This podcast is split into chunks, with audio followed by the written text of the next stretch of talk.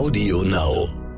Nicht verwerfen oder weil sofort das Gift als äh, Täter betrachtet wird und wird alles in den Müll geschmissen. Nein, nichts verwerfen, sondern alles aufbewahren und mitnehmen. Das trifft auf Haushaltsreiniger zu oder Chemikalien, aber auch Medikamente. Also alles mitnehmen, was sozusagen im Verdacht steht. Hallo und herzlich willkommen zu einer neuen Folge von Elterngespräch, dem Podcast-Talk von Eltern für Eltern. Mein Name ist Julia Schmidt-Jorzig. Ich habe selbst drei Kinder und jeden Tag neue Fragen. Heute an Daniela Ackerone. Sie ist Ärztin und klinische Toxikologin vom Giftnotruf der Berliner Charité und weiß deshalb ganz genau, was bei Unfällen mit toxischen Substanzen zu beachten ist. Mit ihr spreche ich jetzt darüber, wie man verschiedene Vergiftungen erkennt und was wann zu tun ist. Herzlich willkommen, Frau Ackerone. Ja, guten Tag, ich grüße Sie. Ich freue mich auch, da zu sein. Ja, danke schön. Ähm, wir fangen mal richtig bei Adam und Eva sozusagen an. Was sind so typische Zeichen von Vergiftung? Oder gibt es sozusagen das typische Zeichen überhaupt? Damit wäre es man ja wahrscheinlich bei Adam und Eva. Ja, also es ist schwierig, von typischen Anzeichen einer Vergiftung zu sprechen.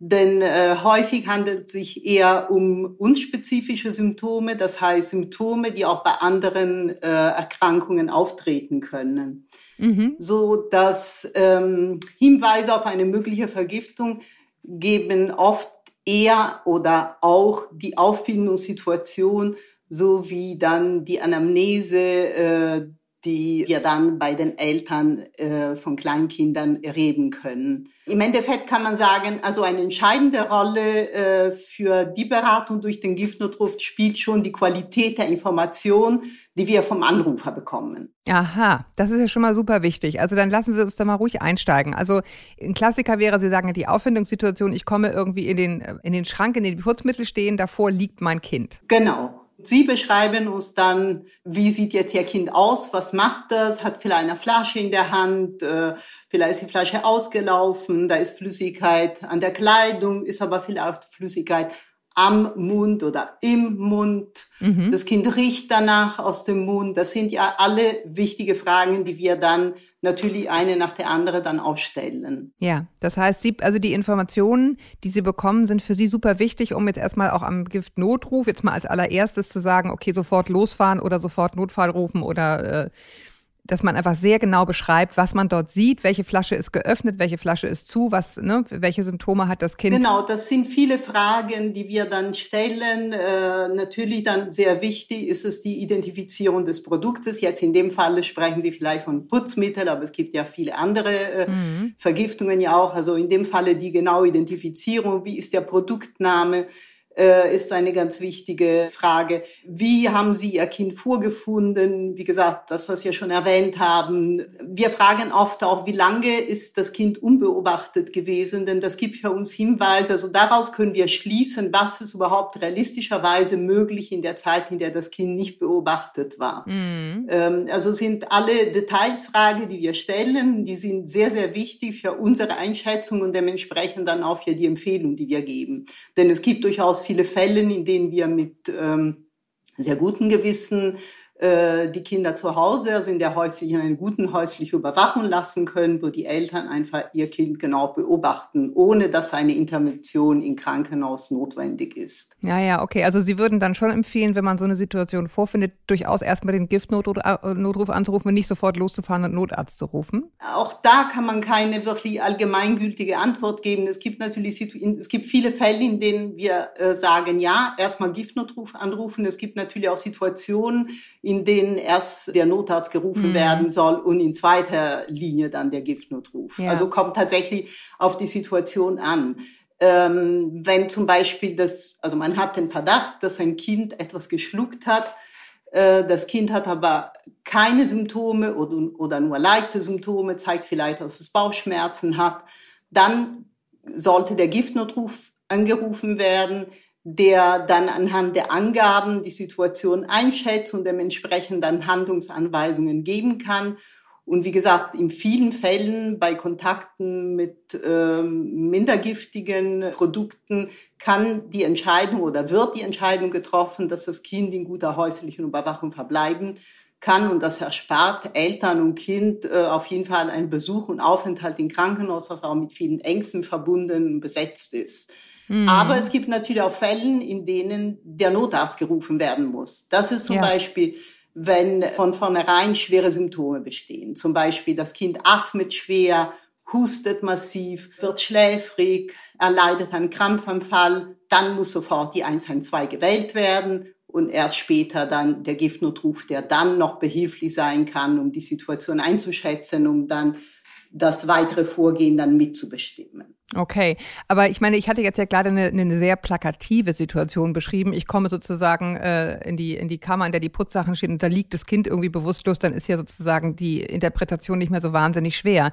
Wie häufig kommt es in Ihrer Erfahrung nach vor, dass die Eltern einfach gar nicht genau wissen, was ist passiert? Also ne, Kind liegt im Garten und man weiß um ja. Gottes Willen, weiß der Geier, was da jetzt gewesen ist. Ich bin jetzt irgendwie zehn Minuten drin gewesen, habe keine Ahnung, irgendwas umgerührt. Sie meinen, ein Kind liegt bewusstlos im Garten? Ja, ich denke mir ja nicht. Also die Situation, die ich eingangs beschrieb, die ist ja sehr plakativ und sehr einfach. Da weiß ich, oh, das hat wahrscheinlich irgendwie, äh, weiß ich nicht, äh, aus der Domestos-Flasche irgendwie oder war da zumindest zugange oder irgendwie sowas. Ähm, ja. Aber da ist die Sache ja klar. Aber gibt es auch viele Fälle, wo das irgendwie leider gar nicht so klar ist? Also wo ich nur sagen kann, liegt hier, hat Schaum vom Mund, ist irgendwie blau. Ja. Es gibt durchaus die Fälle, wo es nicht klar ist. Äh, man muss ja sagen, in den, allem, in den allermeisten Fällen hat man Hinweise darauf, was passiert sein kann. Mhm. Äh, insbesondere wenn es jetzt sich um Kleinkinder handelt, weil man findet, die Kinder so vor mit irgendwas in ihrer Umgebung. Mhm. Also glücklicherweise gibt es sehr wenige Fälle, in denen das so passiert, wie Sie sagen, das Kind liegt äh, oder äh, sitzt oder wie Sie sagen, liegt vor dem Putzschrank und äh, ist blau. Äh, mhm. das, davon gibt es glücklicherweise sehr wenige Fälle. Aber es gibt insbesondere sehr oft Fälle, in denen man nicht weiß, ob das Kind was zu sich genommen hat oder nicht. Ja. Also in dem die Auffindungssituation ja. so ist, das Kind sitzt, in der Regel ist auch noch wohl auf und irgendwas ist um das Kind herum, seien es Tabletten, Medikamentenblister, äh, Putzmittel, ähm, Pflanzen oder irgendwelche andere Produkte oder auch Fremdkörper. Man weiß ja nicht, hat das Kind das zu sich genommen oder nicht. Mhm. Das kommt sehr häufig vor. Okay, aber dann, dann ist es ja wirklich eine Ermessenssache. Warte ich jetzt erstmal ab oder fahre ich los? Also ich meine, angenommen, ein Kind hätte jetzt sozusagen eine ätzende Flüssigkeit getrunken, dann dauert es ja wahrscheinlich einen Augenblick, bis, bis sich irgendwas im Organismus tut, oder? Ja, ja, es kommt darauf an, auch hier, was für ätzende Produkte sind. Es gibt ja welche, die, ähm, also Säuren wirken sehr schnell, Laugen wirken mit Verzögerung. Deshalb, das kann durchaus sein, dass ein Kind was zu sich genommen hat, aber noch keine Symptome äh, hat und man weiß es nicht, hat das jetzt genommen oder nicht. Dafür ist es, sind die Giftnotrufe da genau um dann mit den Eltern, mit den Anrufern, dass äh, die Situation so genau zu analysieren, dass man dann eine geeignete Vorgehensweise dann empfehlen kann. Und das ist tatsächlich, da ist es sinnvoll, den Giftnotrufer anzurufen, anstatt äh, äh, direkt den Notarzt zu rufen. Wenn man zum Beispiel den Verdacht hat, dass das Kind hat etwas geschluckt, was ätzend ist, dann ist es auf jeden Fall eine äh, richtige und geeignete Maßnahme, solange das Kind wach ist und ansprechbar, also nicht schläfrig, sondern ganz wach, dann ist es eine geeignete Maßnahme, eine kleine Menge Flüssigkeit zu trinken zu geben. Und diese Flüssigkeit ist immer idealerweise immer Wasser oder Tee, auf jeden Fall etwas Wässriges und ohne Kohlensäure. Und, äh, und da auch nicht größere Menge, sondern einige Schlucke zum Nachspielen. Mhm. Dann hat man die Zeit mit dem Giftnotruf erstmal das Produkt genau zu identifizieren. Wir haben die Möglichkeit, in Datenbanken zu schauen, welche sind die Inhaltsstoffe, äh, ist es tatsächlich ätzend, äh, was würde man erwarten. Dann kann man den Eltern an die Hand geben, welche Symptome wären jetzt zu erwarten. Und natürlich in Worst Case, dann sagt man, ja, wir empfehlen erstmal das Kind in der Klinik, in der Kinderklinik vorzustellen äh, und dann besprechen wir alles weitere mit den Ärzten. Aber natürlich ist es eine der Ziele auch der Giftnotrufe dann äh, eine unnötige Hospitalisierung äh, zu vermeiden. Also da, wo es möglich ist, und das ist die Herausforderung, da, wo man davon ausgehen kann, dass das Kind nicht zu sich genommen hat, was gerade gefährlich ist, dann das Kind dann auch in der häuslichen Überwachung zu lassen. Aber das kann man nicht pauschal im Vorfeld entscheiden. Das ist immer eine Abwägung, das ist immer das Ergebnis von einer genauen Befragung und von einer Prüfung der Inhaltsstoffe, von einer Beurteilung, wie groß die Menge sein kann. Da spielen sehr viele Faktoren eine Rolle. Und dafür sind die Giftnotrufe da.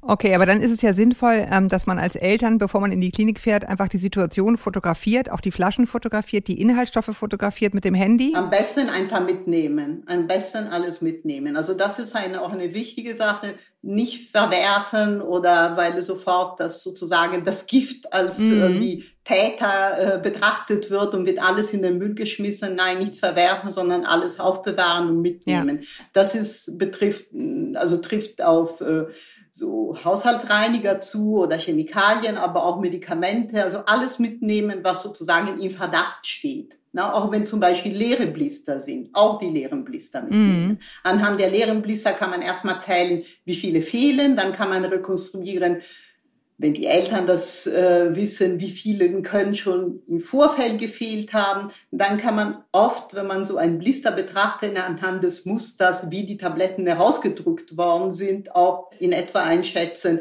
kann ein anderthalbjähriges Kind die herausgedrückt haben oder sieht das eher so nach einem sicheren Griff durch Erwachsenen aus. Also sind viele Faktoren, die dann auch eine Rolle spielen. Okay, Blister, jetzt habe ich es auch verstanden, sind diese Dinger, in denen die Tabletten drin sind. Diese Streifen praktisch, praktisch die Medikamente. Ja, ah, ja, okay. ja, ja. Ja. Bevor ich jetzt in die einzelnen Vergiftungen gleich nochmal gehe, gibt es etwas, ja. also ich hab, wir haben schon im Vorgespräch gesprochen, bei uns hieß es Salzwasser trinken, damit man spuckt, da haben Sie gesagt, um Gottes Willen, bloß nicht. Gibt es was, was ich tun kann zu Hause?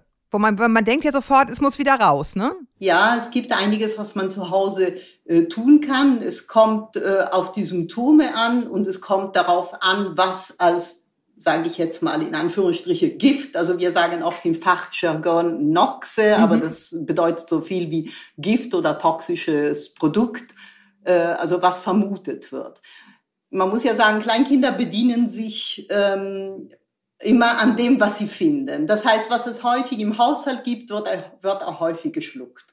Ähm, zum Beispiel ist es so, dass ein häufiger Unfall ist es das Verschlucken von Spülmittel, Waschmittel, Shampoo, äh, Flüssigseife, Duschgel. Alle diese Produkte haben gemeinsam, dass äh, die Produkte schäumen. Und hier gibt es tatsächlich ein sinnvoller Handgriff, bevor es überhaupt zu Symptomen kommt. Und das ist die Gabe von Medikamenten oder aber auch Hausmittel, die gibt es ja auch, die die Schaumbildung verhindern. Und diese Medikamente die jetzt in diesem Falle helfen würden, sind oft auch tatsächlich in Haushalten mit Säuglingen vorhanden, weil sie auch zur Vorbeugung der drei Monatskoliken verwendet werden. Also ich kann jetzt hier keine, ich sage jetzt hier keine Produktnamen, weil ich äh, darf keine Werbung mhm. machen für die ein oder andere Pharmafirma. Aber das sind Medikamente, die enthalten Wirkstoffe wie Dimethikon oder Simethikon. Und Eltern von Säuglingen und Kleinkindern kennen sie meist, weil, wie gesagt, diese Wirkstoffe werden auch gegen die drei Monatskoliken verwendet und sie wirken der Schaumbildung entgegen. Mhm. Äh, so dass es eine tatsächlich eine sinnvolle Maßnahme ist, die man zu Hause ergreifen kann, bevor überhaupt Symptome auftreten. Und wir wissen aber auch, dass es äh, die gleiche Wirkung auch Fette wie zum Beispiel Butter haben können. Das heißt, auch Butter hat äh, einen vorbeugenden Effekt gegen die Schaumbildung. Das heißt, in solchen Fällen kann ein kleines Stück Butter helfen.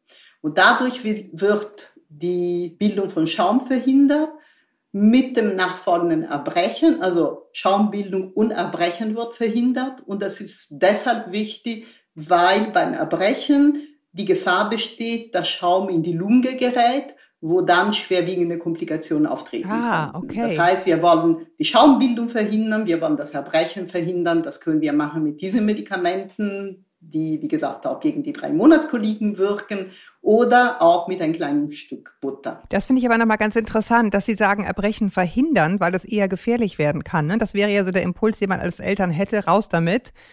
Aber da sagen Sie Achtung, Achtung. Mhm. Genau, genau. Das ist auch tatsächlich etwas, was immer wieder mal passiert, immer noch und immer wieder passiert, dass die Eltern in voller Panik. Äh, sie haben den Verdacht, ihr Kind hat sich vergiftet und sie provozieren Erbrechen. In der Regel, indem sie Finger in den Hals stecken. Das ist absolut kontraindiziert. Also wir raten also absolut davon ab. Ja. Mhm. Nein, nicht machen, nicht machen. Also aus verschiedenen Gründen. Zum einen ist es so, dass man auch bei Säuglingen und Kleinkindern durch den Finger in den Hals dann auch, auch tatsächlich Verletzungen in der Schleimhaut, äh, in den Schleimhäuten im Rachen oder andere Strukturen hervorrufen kann. Mhm. Zum anderen ist es so, dass wir genau das Erbrechen verhindern wollen, weil beim Erbrechen kann dann etwas in die Lunge geraten und in der Lunge Komplikationen hervorrufen. Mhm. Zum Dritten ist es so, dass wenn es sich zum Beispiel um ätzende Flüssigkeiten handelt oder um stark reizende Flüssigkeiten handelt, die sind schon einmal durch die Speiseröhre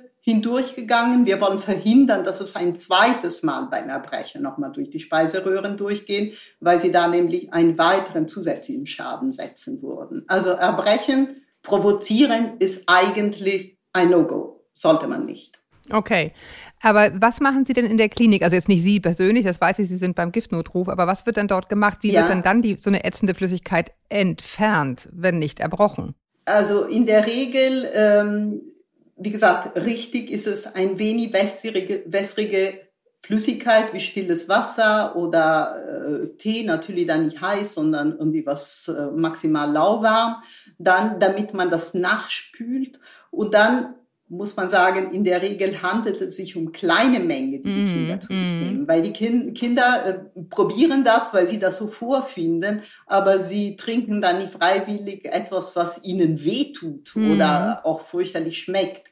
Das heißt, es geht dann letztendlich dann nicht so sehr, um dann diese Flüssigkeit zu entfernen, sondern was dann in der Klinik passiert, ist es leider ein relativ, also äh, doch invasiver Eingriff, weil man mit äh, einer Spiegelung mal in äh, äh, Speiseröhre und Magen einschauen soll, um dann zu schauen, ist es ein Schaden gesetzt worden oder nicht, wie ist es dann das weitere Vorgehen. Okay, okay. Also wichtig kann man sagen, zusammenfassend ist es immer etwas zu trinken zu geben, möglichst stilles Wasser, keine große Menge, weil größere Menge könnten dann auch Erbrechen hervorrufen, also immer so viel, wie das Kind das dann auch akzeptiert und im Vorfeld, wenn man davon ausgeht, dass es sich um Produkte handelt, die auch schäumen, auch entweder einen Teelöffel von diesen Medikamenten, die ich genannt habe, oder gleiche Menge von Butter.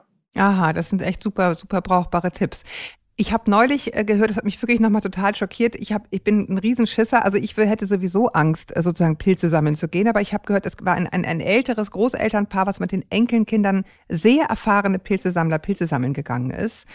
Äh, und es ist wirklich mhm. total nach hinten losgegangen. Also ein Elternteil ist gestorben und ein Enkelkind ist gestorben, also ein Großelternteil ist gestorben. Mhm.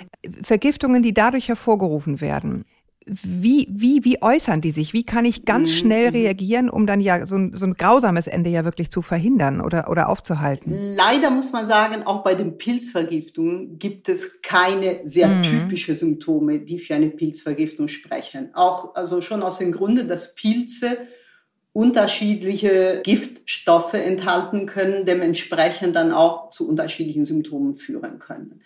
Trotzdem muss man sagen, bei Pilzen sehr oft, äh, also ein, ein häufiges Symptom ist tatsächlich Erbrechen, schon sowieso, weil Pilze schwer verdaulich sind und insofern oft schon zum Erbrechen führen. Ich nehme an, das, was Sie gelesen haben, da handelt es sich nicht darum, dass ein Kind sich einfach einen Pilz von der Wiese geschnappt nee, nee, hat und probiert, nicht. sondern ja. es, war um ein, es ging um eine Pilzmahlzeit. Also sprich größere Menge von Pilzen dann auch gegessen. Mhm. Also wie gesagt, ähm, leider auch bei Pilzen keine klassischen Symptome, trotzdem Erbrechen kann ein Zeichen sein. Ähm, allerdings, wie ich schon am Anfang sagte, auch recht unspezifisch, denn Erbrechen kann, wie wir gesehen haben, kommt Erbrechen auch in anderen Situationen vor. Ja, ja, klar. Ähm, ganz wichtig bei Pilzen ist es, äh, dass man nicht den Umkehrschluss macht und man sagt, okay, hat nicht erbrochen, also keine Pilzvergiftung. Mhm. Das wäre ganz fatal und falsch, weil Pilzvergiftungen können wirklich sehr tückisch sein und äh, die Symptome bei bestimmten Pilzen können viel, viel später nach der Pilzmahlzeit auftreten.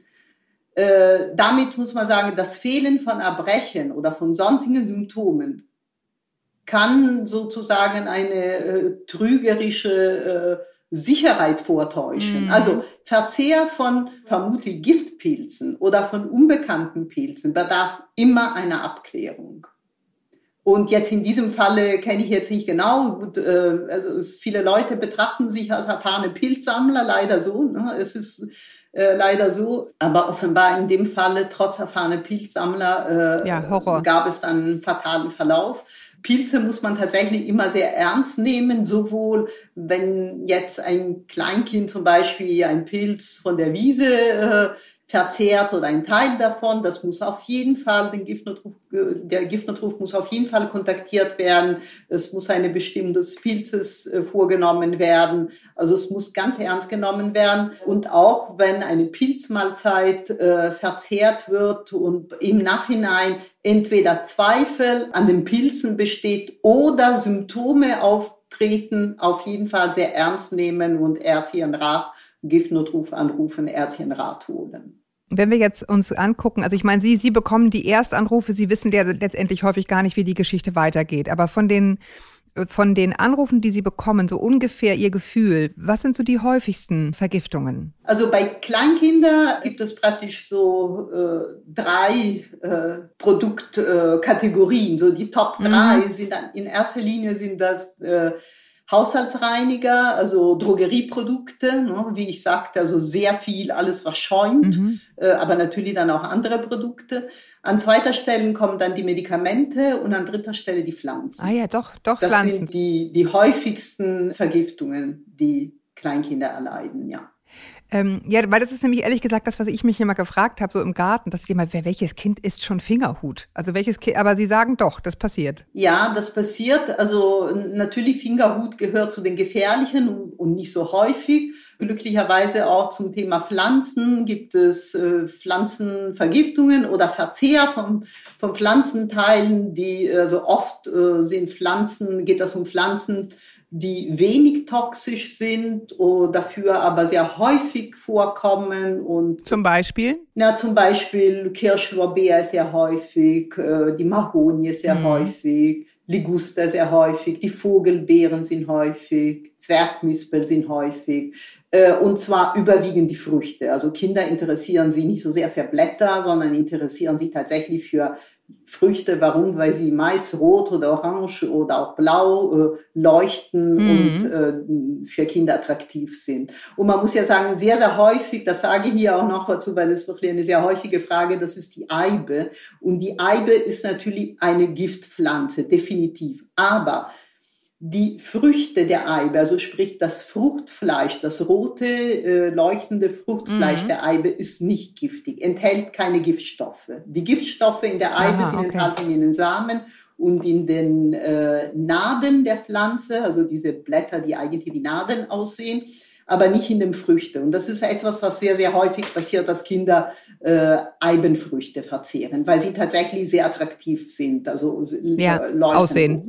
Wenn Sie jetzt sagen, zum Beispiel, ja, Fingerhut, ja, Fingerhut kann auch dazu kommen. Die, die Blüten vom Fingerhut sind natürlich auch wunderschön, sprich, alles, ja. was schön ist und bunt, ist attraktiv für Kinder. Das ist ja selten, aber es kann natürlich passieren. Sie haben, Sie haben ein paar Pflanzen gerade aufgeführt. Was sind denn so die top giftigsten? Also wo man sagt, das wirklich einfach, einfach nicht pflanzen. Ja. Die ersten paar Jahre. Also ähm, tatsächlich, äh, genau das, was Sie sagen wollten. Also in unseren Breiten gibt es tatsächlich wenige Pflanzen, die sehr toxisch sind. Ähm, eine Pflanze, die sehr, sehr toxisch ist und auch sehr schön ist, ist der, der Eisenhut das ist tatsächlich eine Pflanze, wo ich sage, wenn man Kleinkinder hat, muss man das nicht unbedingt im Garten haben. Ähm, mhm. Denn ähm, das ist so toxisch, dass auch geringe Mengen schon zu schwerwiegenden Vergiftungen führen könnten. Also Eisenhut ist sehr toxisch. Äh, dann die Engelstrompete, auch eine sehr schöne Pflanze, aber auch sehr toxisch. Äh, äh, Stechapfel, Tollkirsche, sehr toxisch. Der Fingerhut und äh, in Deutschland auch sehr toxisch die Herbstzeitlose. Äh, wobei das hat man meist nicht im Garten, aber das kann natürlich in der freien Natur sein. Und das wäre also ja, misstraue den Hübschen. genau, ganz genau, ja. ja. Was mich noch interessiert hat, ist, äh, haben Sie das häufig, dass Kinder Zigarettenkippen verschlucken? Weil das denke ich so häufig, wenn ja. die in den Cafés irgendwie zwischen diesen, zwischen diesen Stühlen rumhühnern und überall lassen die Leute ihre Kippen liegen. Ja, Zigaretten ist tatsächlich etwas, was äh, häufig äh, geschluckt wird. Allerdings muss man sagen, in der Regel kommt das beim Verzehr von Zigarettenteilen oder, oder Kippen eher zu leichten Symptomen.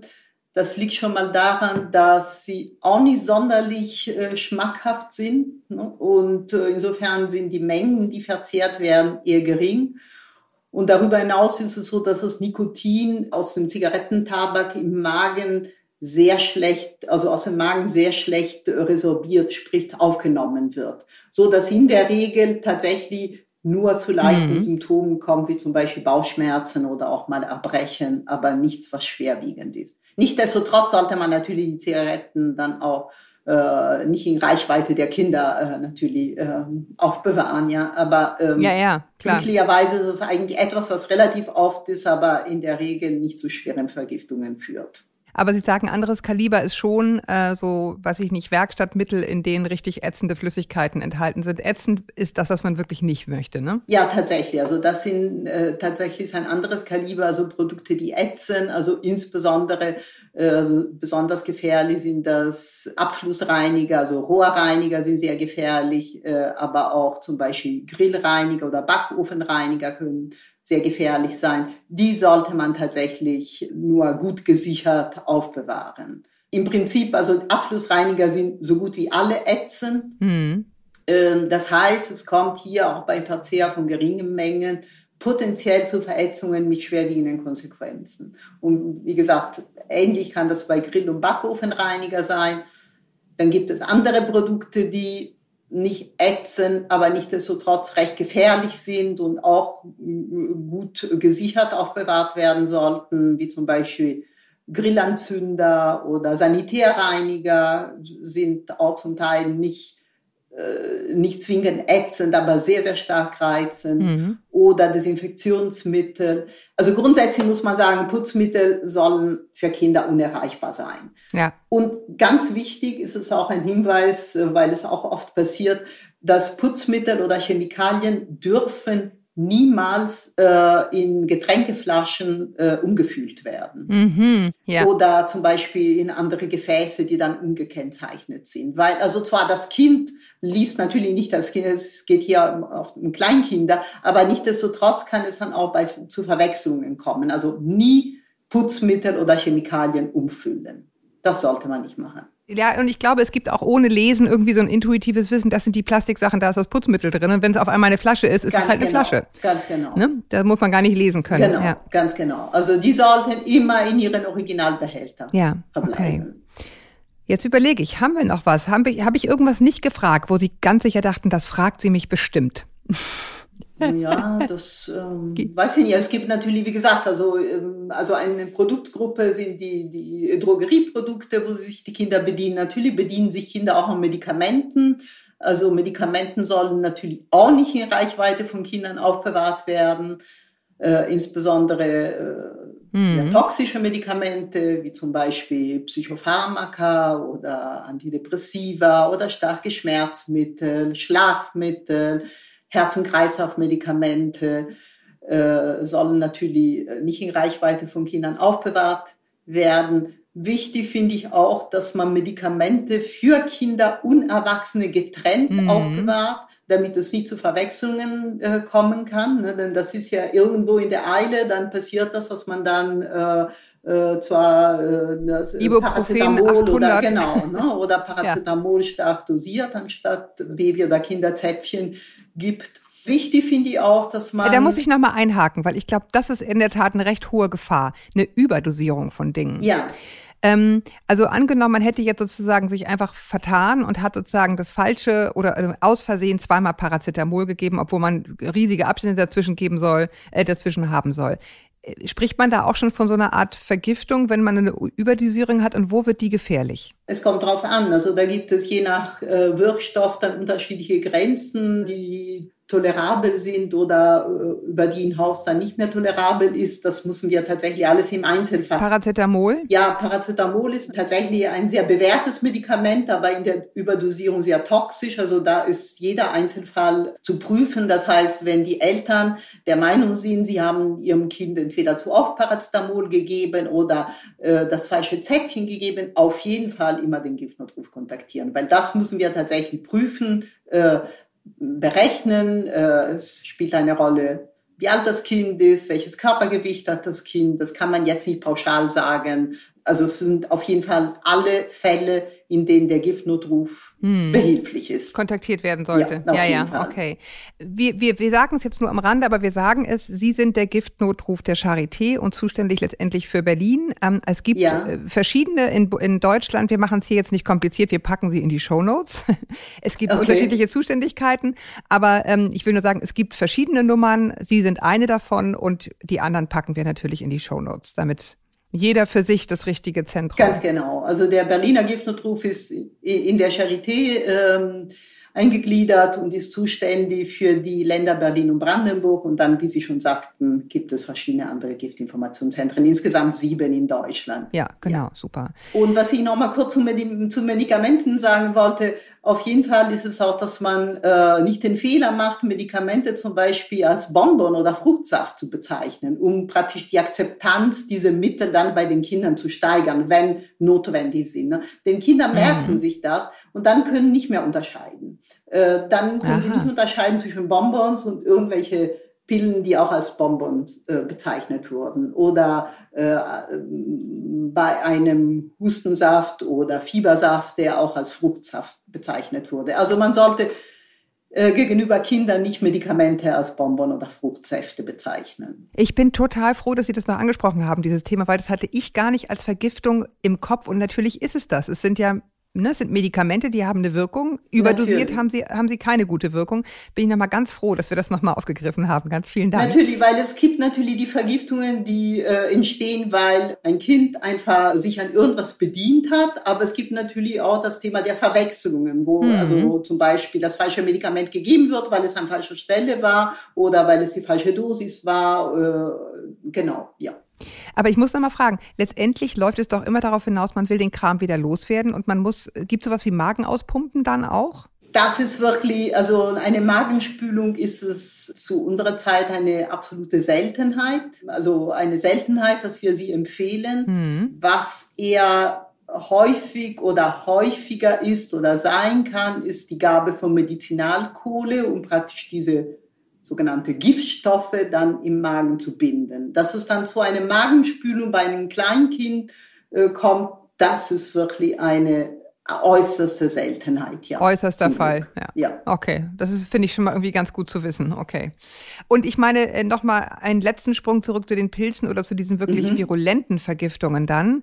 Zeit spielt ja eine Riesenrolle. Also wenn ich das Gefühl habe, da ist jetzt wirklich was, da brennt was an, dann auch gleich losfahren oder würden Sie sagen, bloß nicht losfahren, sondern lieber Notarzt rufen? Es kommt drauf an. Da muss man tatsächlich auch den Einzelfall sehen.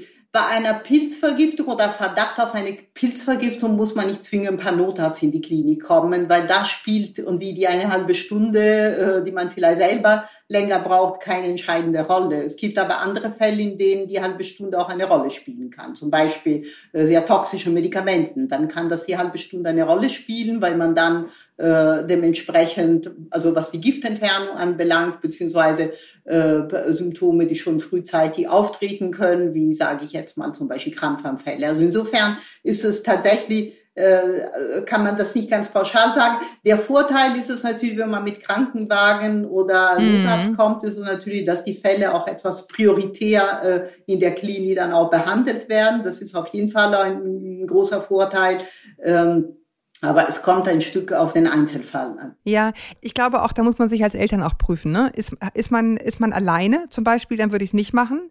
Äh, mit dem Autofahren Ganz ist man genau. total durch den Wind, auch keine gute Idee. Ganz genau, keine gute Idee, weil man dann sehr schnell in Panik gerät, weil vielleicht das Kind auch mal Hilfe braucht, weil es erbricht. Und wenn man alleine mit Kind im Auto und das Kind erbricht, ist keine gute Situation. Insofern muss man das dann von der Situation auch abhängig machen und von, von dem, was passiert ist. Ja. Ich danke Ihnen, dass Sie, dass Sie Ihr, Ihr Wissen mit uns geteilt haben. Ich, ich bin ganz froh, dass wir nochmal irgendwie auf so ein paar Sachen gekommen sind, die ich gar nicht auf der Pfanne hatte. Also umso besser, umso besser. Ja, sehr gerne. Also wenn ich noch vielleicht einen Tipp für Sie haben, weil Sie ja Publikum ja. sind, Eltern von Säuglingen und Kleinkinder. Es gibt immer wieder mal, nicht sehr häufig, aber immer wieder mal auch Unfälle mit Babypuder. Und da würde ich gerne etwas dazu sagen, weil es tatsächlich ein Produkt ist, das in Kinderhänden hochgradig gefährlich oh. werden kann. Mhm zum Beispiel das Baby liegt auf dem Rücken, weil es gewickelt wird, werden soll. Und dann gibt man ihm die Puderdose zum Spielen. Und die Dose geht auf, äh, um dem Kind, also der Puder gerät dann in den Mund, das Kind erschreckt sich, zieht die Luft ein und dann gerät äh, Puder in die Atemwege und also in die Atemwege, in die Lunge. Das kann tatsächlich lebensbedrohlich werden. Denn durch Aspiration, also diese, wie ich sage, das Kind zieht die Luft ein, es kommt zu einer mhm. Aspiration, dann kann zu einer schwere Lungenschädigung sein. Das heißt, ähm, ich denke, das Produkt wird in seiner Gefährlichkeit unterschätzt. Das ist nicht allgemein mhm. bekannt. Und da es sich um ein Produkt handelt, das es wirklich auch nicht einmal zwingend notwendig ist, äh, denke ich, sollte man das ernst nehmen. Einfach nicht kaufen. So ist das. ja, ja, genau. Ja. Ich danke Ihnen. Also ja, wirklich gerne. ganz wichtige, spannende Aspekte nochmal gerade ja, für die Menschen, die uns hier meistens hören. Danke Ihnen fürs, fürs Teilen Ihres Wissens. Ich äh, danke euch fürs Zuhören und ich hoffe, ihr habt ja so viel mitnehmen können wie ich. Und ihr wisst ja, man kann Eltern und Elternfamily, die große Schwester der Eltern, auch lesen. In der Elternfamily schreibe ich unter anderem eine Familienkolumne. Testet doch mal unser flexibles Elternabo mit kostenloser Ausgabe zu finden unter eltern.de gratis. Ich danke Ihnen, Frau Ackerone, und viele Grüße zu Ihnen nach Berlin. Ja, sehr gerne. Ich wünsche Ihnen noch einen schönen Tag. Ja, danke Ihnen. Ahoi aus Hamburg. Tschüss. Tschüss.